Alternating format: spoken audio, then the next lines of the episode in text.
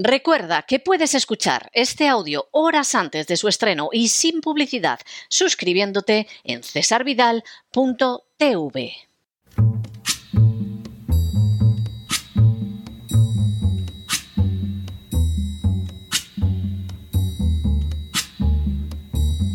La voz con César Vidal, desde el exilio. When the night has come and the land is dark and the moon is the only light we'll see. No, I won't be afraid.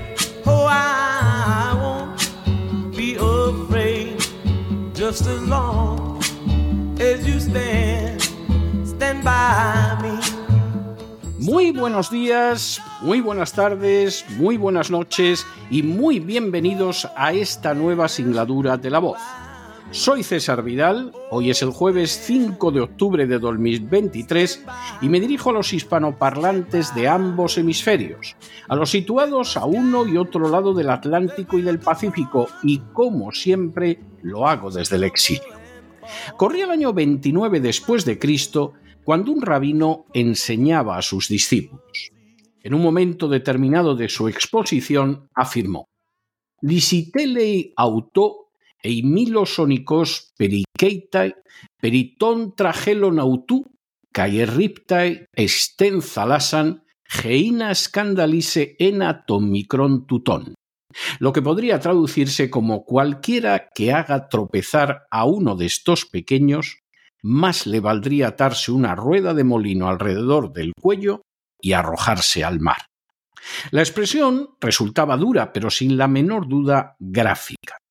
Causar daño a un niño en su inocencia, en su normal desarrollo, en su candor, constituía un crimen tan horrendo que aquel que lo perpetrara era digno de un castigo tan espantoso que en comparación atarse una pesada rueda de molino y arrojarse con ella al mar era un destino benévolo. Lejos de ser una simple conducta más, la corrupción y la explotación de un niño constituye una de las conductas más horrendas que se puedan concebir. Por cierto, el rabino en cuestión se llamaba Jesús de Nazaret. En las últimas horas hemos tenido noticia de un nuevo acto escandaloso de corrupción de menores. Sin ánimo de ser exhaustivos, los hechos son los siguientes. Primero, la ciudad de Berlín ha ofrecido a los niños a través de su página web un libro en que se encomia la prostitución.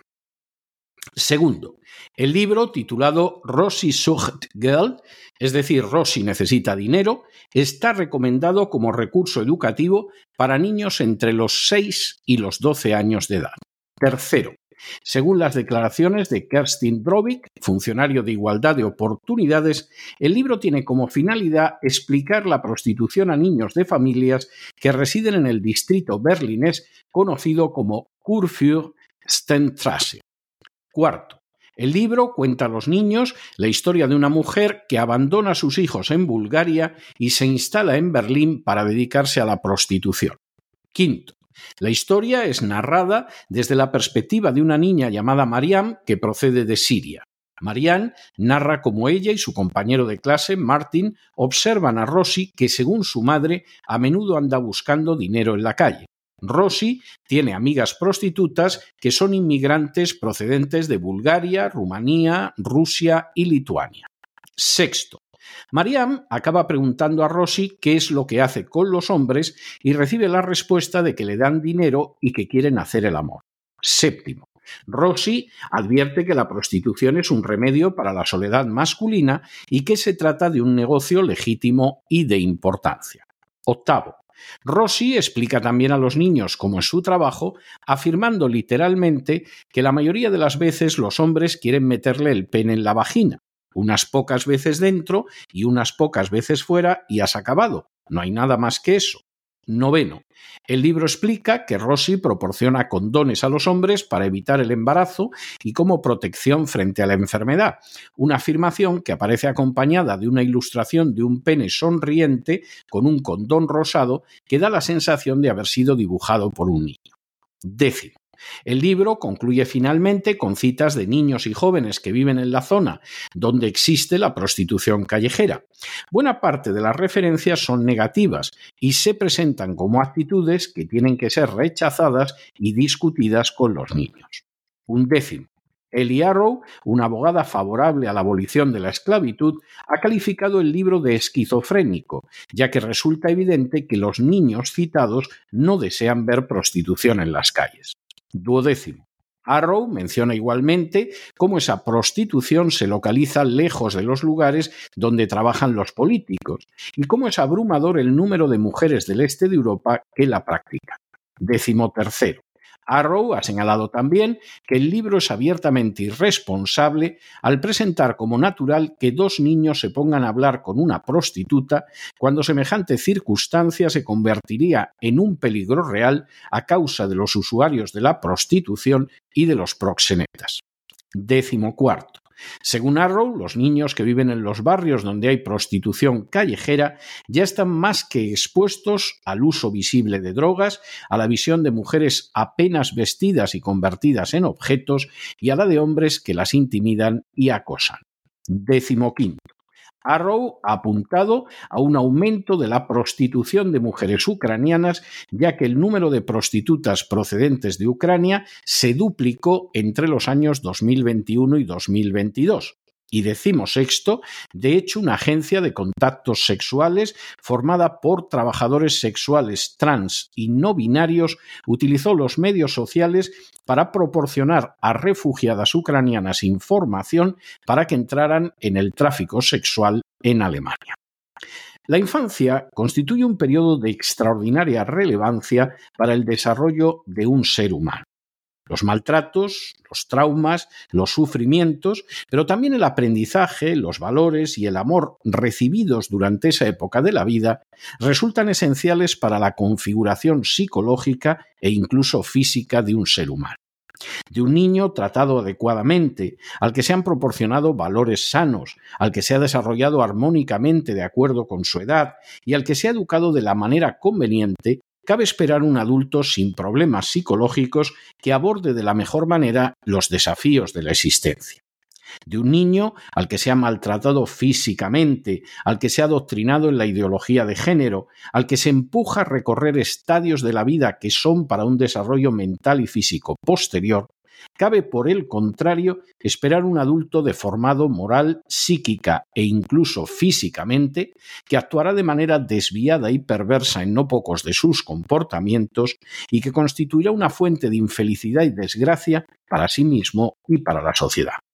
Que por citar ejemplos totalmente reales, un niño de 6, 7, 8 años y en ocasiones de 3 o 4 se vea sometido a libros donde dos hombres desnudos duermen con un niño, a álbumes donde se aborda de manera descarnada la prostitución, a verse privado de crecer en una familia formada por un padre y una madre para ser transferido a una pareja de homosexuales, a escuchar supuestos cuentos infantiles pronunciados por una drag queen, a participar en ceremonias donde ha de llevar la bandera del arco iris, igual que otros niños se vieron obligados a llevar las banderas con la esvástica o la hoz y el martillo, a ser educado en un ataque continuo a la familia, a ser obligado a utilizar baños donde puede entrar libremente un adulto del otro sexo, a ser convencido de que no es un niño o una niña, sino una persona del sexo contrario y por lo tanto lo mejor para él es que lo castren o lo vacíen y le bombeen para toda la vida hormonas del sexo contrario a ser adoctrinado en una visión mecanicista del sexo cuando ni siquiera ha alcanzado la pubertad, a ser víctima de la acción sexual de adultos que incluso siendo sus padres no dudan en violarlo y prostituirlo, e incluso a ser informado de que las relaciones sexuales con adultos son adecuadas para él.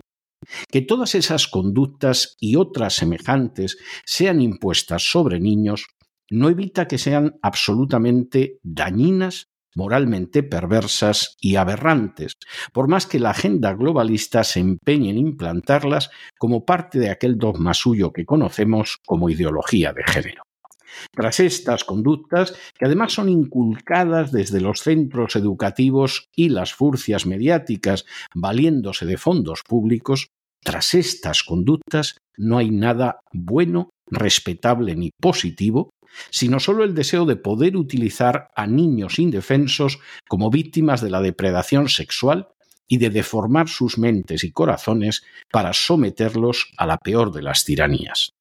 Unos políticos que impulsan la agenda que incluye estas conductas, unos medios de comunicación que alaban esos comportamientos como si fueran buenos y deseables y no pronuncian una sola palabra de crítica contra ellos, unos padres que no se enfrentan con estas maldades oponiéndose a ellas en las juntas escolares, llevando a los niños a otros centros educativos o incluso proporcionando ellos la educación mediante la creación de nuevos centros o de homeschooling?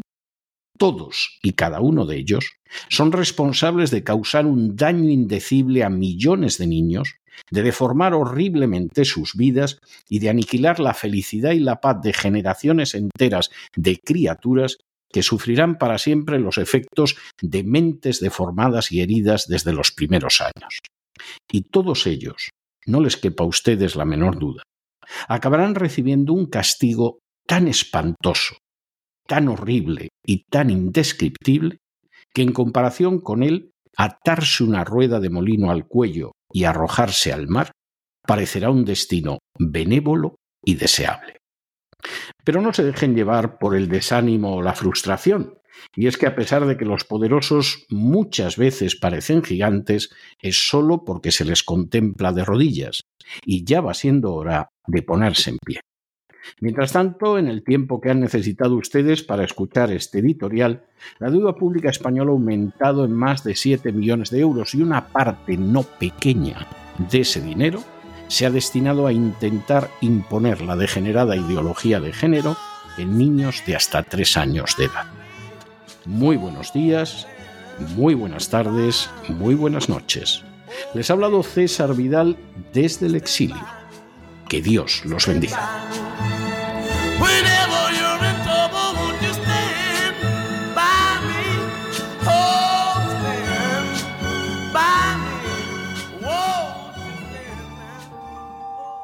Esta sección está patrocinada por crowdfunding con el siguiente mensaje. Nuestro Señor Jesucristo, el único Dios verdadero, es misericordioso y nuestro Salvador.